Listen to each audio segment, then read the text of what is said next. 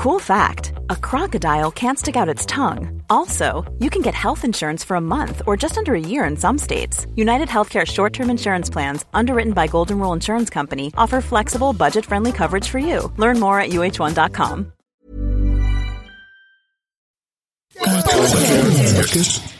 Podcast.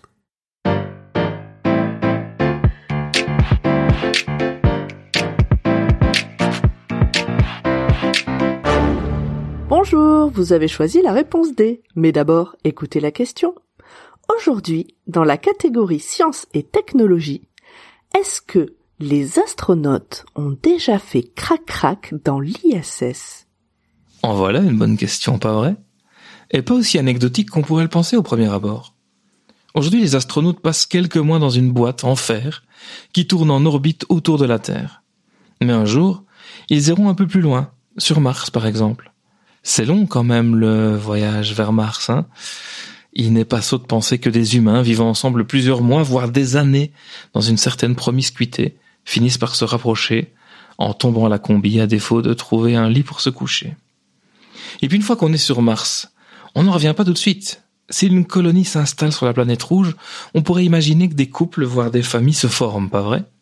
Ok, c'est pas pour tout de suite, mais quand même, c'est une possibilité.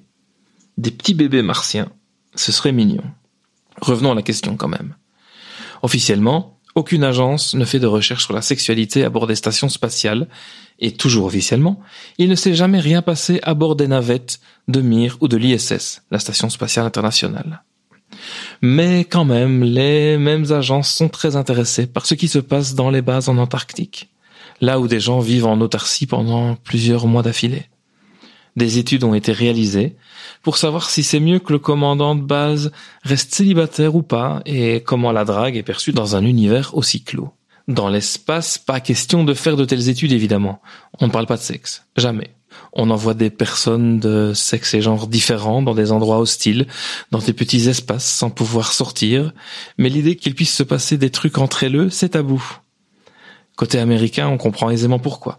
Il n'est pas question d'évoquer le sujet. Le contribuable est puritain. Il paye des impôts pour envoyer des gars sur la Lune et mettre la raclée d'abord aux soviétiques, puis aux russes.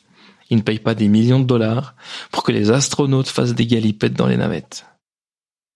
Et puis, comme tout est quand même très étudié, enregistré, filmé, scruté, on imagine mal qu'une partie de jambes en l'air échappe à l'équipe restée à terre. Si c'était le cas, un truc pareil aurait fuité dans la presse un moment ou un autre, non? Je vous rappelle que l'homme est dans l'espace depuis 1961. Vous imaginez le titre de Paris Match? C'est un petit pas pour l'homme. Euh, je m'égare. Concernant la possibilité de rapports intimes dans l'espace, certains sont moins catégoriques sur le sujet. Ainsi, un ancien astronome et journaliste français, Pierre Coller, affirme qu'à la fin des années 80, la NASA aurait fait tester un harnais à une astronaute afin de voir quelles seraient les positions possibles en pareil cas. Car oui, dans l'espace, il faut compter avec un paramètre supplémentaire, la gravité. Enfin, l'absence de gravité plutôt. Ça ne rend pas la chose facile. Comme d'habitude, on s'est penché sur la question des personnes à pénis, et dans l'espace, la circulation du sang est plus difficile, en particulier aux extrémités. Pas de peau. Il semble donc que l'érection ne tienne pas bien. Pour les personnes à vulve, on ne sait pas. Personne n'a demandé à un ou une astronaute de soulever son polo pour voir l'effet zéro gravité sur la poitrine. Quant au reste... Euh, mais quand même, ça titille un peu cette histoire, pas vrai? Mieux encore que les toilettes d'un avion ou la machine à laver en mode essorage, la station spatiale pourrait être le fantasme ultime pour certains avides de sensations fortes, pour batifoler à deux ou plus. Lieu un peu dingue, assez loin de tout et pourtant tellement relié au monde. Les astronautes sont des humains et humaines soumis et soumises à des pulsions. Il n'y a pas de raison qu'elles ne ressentent pas de besoin, y compris celui-là et elles ont bien trop de choses à faire en vol pour penser à la bagatelle, rétorque la NASA. Reste que s'il n'y a pas de sexe dans l'espace, il y a quand même de l'amour. Mais oui. En 1992, sept Américains et Américaines s'envolent pour une semaine dans l'espace. C'est la mission STS-47. Le vol est remarquable, d'abord parce que pour la première fois, une Afro-Américaine fait partie de l'équipage, Mae Jamison. Mais surtout parce que c'est la première fois qu'un couple monte à bord. Évidemment, ce n'était pas prévu. Nancy Davis et Mark Lee avaient caché leur relation à la NASA.